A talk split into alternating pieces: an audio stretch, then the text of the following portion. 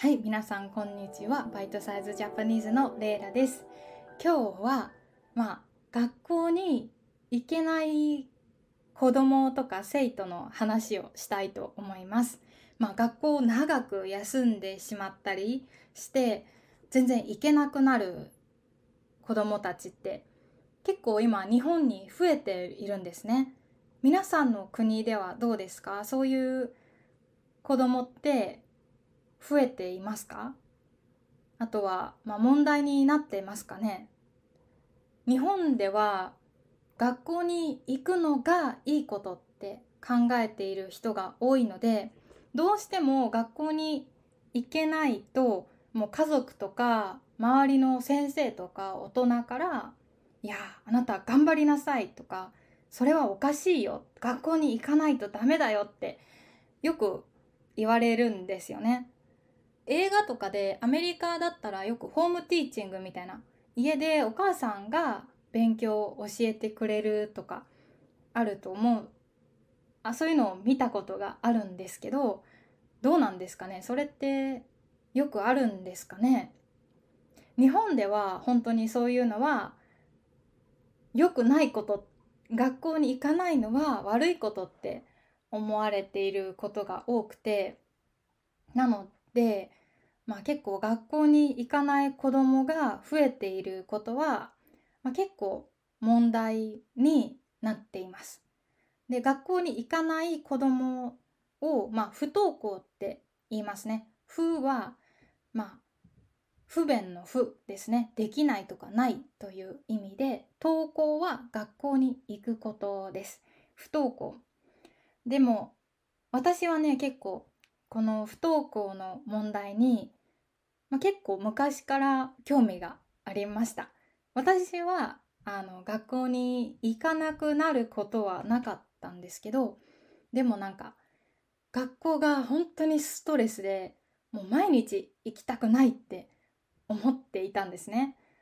だから、まあ、みんなのね、不登校になる子供の気持ちがわかるわけじゃないけど、でもなんかその子供たちに頑張れとか学校に行きなさいとかはそういうことは言ってはいけないって私は思ってます。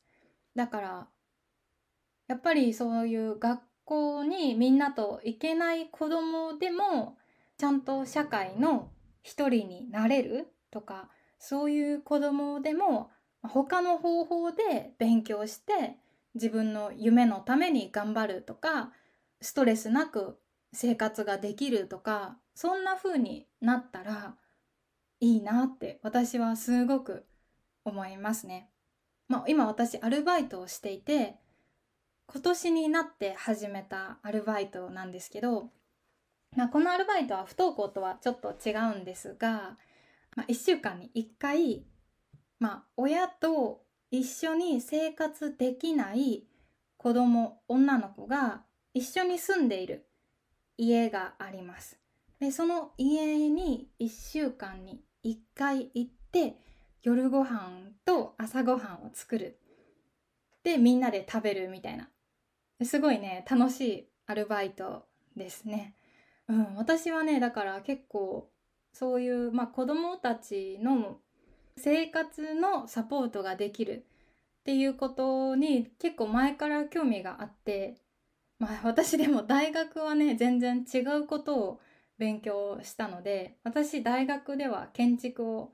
勉強したので、建築、アーキテクチャね。だから本当にジャンルが違うし、今こうやって皆さんに日本語のポッドキャストを作ったり、本当になんかバラバラの違うことをやってるんですけど、私はこう、一つのことだけやるんじゃなくて、結構こう広く興味があることをするのが好きなんですね。なのでそのアルバイトも今年になって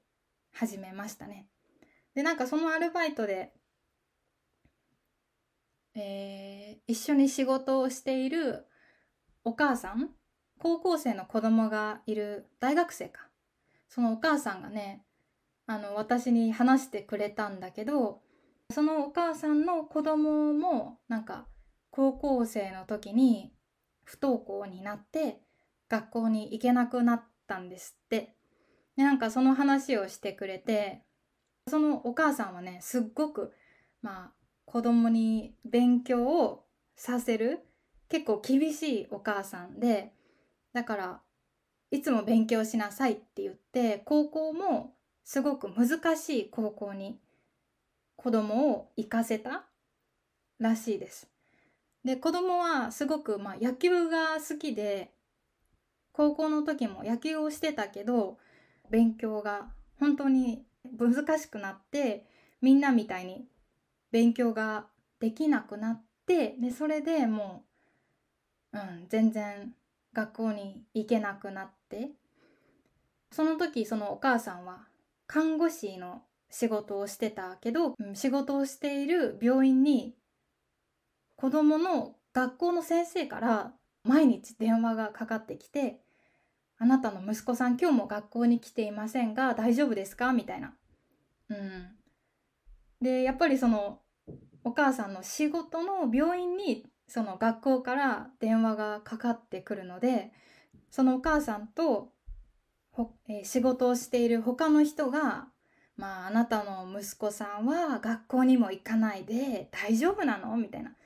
それはお母さんとして大丈夫なの?」みたいな「子供を学校に行かせた方がいいんじゃない?」ってすごく冷たく言われて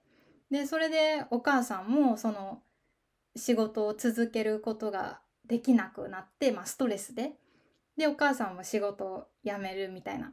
だからうんその不登校の問題ってなかなか難しいんですよね子供とお母さんもその気持ちがわからないしお母さんもそれで苦しくなってしまうし子供だけじゃなくてね。っていうなんか問題があって。でもねそのお母さんが言ってたのはなんでいい高校とかいい大学に行くっていうことばかり自分が考えていたのか今はなんかもう分からなくなったって。なんでそんな高校とか大学に行くことしか頭になかったのか今考えるともうその時の自分は分からないって言ってましたね確かにでもそうなんですよねだってその一つの高校とか大学しかないわけないじゃないですか。他にもたくさんいろんな学校はあるし勉強することだってあるしでもなんか今のほとんどの日本の人とか社会はそういう学校に行けない子供にもうちょっと優しくするっていうことをしてほしいですね。うん。まだまだこの社会は冷たい感じが私はしますね。うん。まあ、なので今私がアルバイトをしているところはね本当に子供に対して優しい人が多くてすごく素敵な場所です。またそのアルバイトの話はねあのこれからもしたいと思います。あの子供たちの恋バナあの恋愛の話とか聞けたりしてすごいねクレイジーで楽しいんですよね。まあ、なので、まあ、今日は本当に私の興味があるトピックになってしまったんですけど、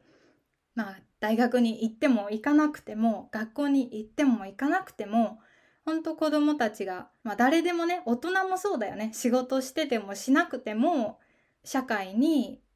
受け入れられる社会の一人になってなんか安心して生活できるようになったらいいなってすごく思います。またこの話はしたいと思います。今日はね、本当に最後まで聞いてくれてありがとうございます。皆さんもね、辛いこと、大変なことあると思いますが、自分に優しくして自分を認めてあげるっていうのが、本当ね、いや、それはなんか自分に厳しくないとダメだっていう人は多いけど、でも、そんなんね、自分が幸せって思わないと幸せじゃないんだから本当ね自分に優しくするっていうのは大切だと思います。なのでね皆さんもまあ無理せず頑張ってください。今日はこんな感じで終わります。じゃあ良い一日をね、お仕事や勉強頑張ってください。じゃあまたね。バイバイ。